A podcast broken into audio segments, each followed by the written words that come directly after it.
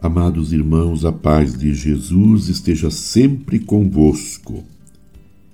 Eis o servo fiel e prudente, a quem o Senhor confiou a sua casa.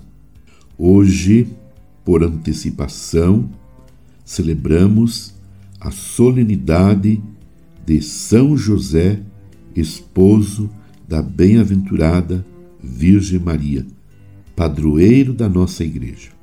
Esta celebração tem profundas raízes bíblicas. José é o último patriarca que recebe as comunicações do Senhor através da humilde via dos sonhos. Assim como o antigo José é o homem justo e fiel, que Deus pôs como guarda de sua casa. Ele liga Jesus, rei messiânico, à descendência de Davi esposo de Maria e pai putativo, guia a Sagrada Família na fuga e no retorno do Egito, refazendo o caminho do Êxodo. Pio IX declarou o patrono da Igreja Universal e João XXIII inseriu seu nome no cânon romano. Quando acordou, José fez conforme o anjo do Senhor havia mandado Mateus 1:24, que a celebração da solenidade de São José, padroeiro da Igreja Universal neste sábado, torne-nos mais sensíveis à vontade divina e mais solícitos em pô-la em prática.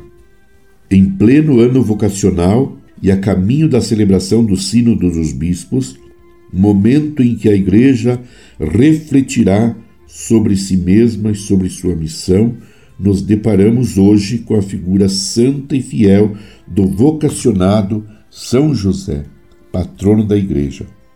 A segunda leitura reflete sobre Abraão. Chama-o de pai diante de Deus, porque creu em Deus.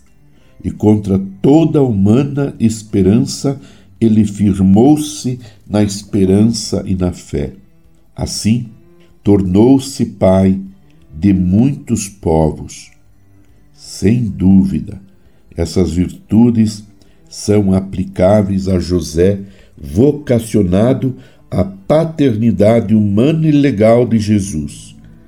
Creu em Deus e aceitou, inserindo-o na, na linhagem davídica para que fosse legal e humanamente o Rei Messias filho de Davi.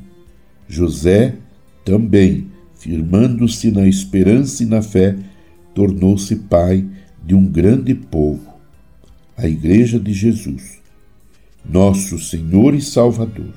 Vocação que representa graça e missão, é hoje para nós sinônimo de São José, ele que recebeu a graça da vocação e a cumpriu com fidelidade amorosa e generosa, cuidando de Maria, sua esposa, e do menino que lhe fora confiado, especialmente nos momentos de angústia e ameaças. Neste dia, rezemos também com a intercessão de São José para a nossa comunidade eclesial.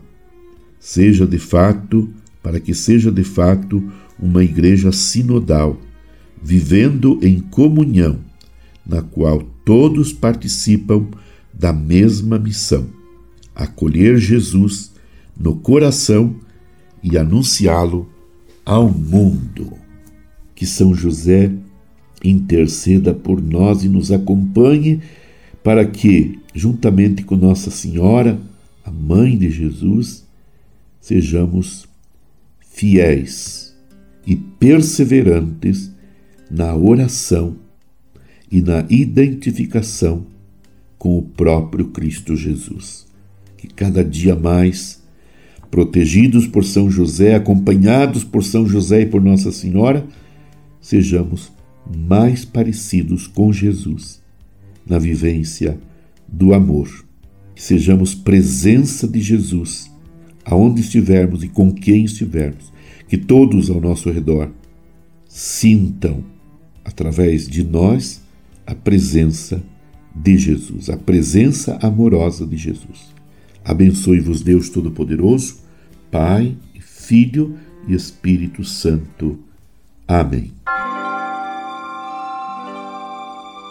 Você ouviu Palavra de Fé com Dom Celso Antônio Marchiori.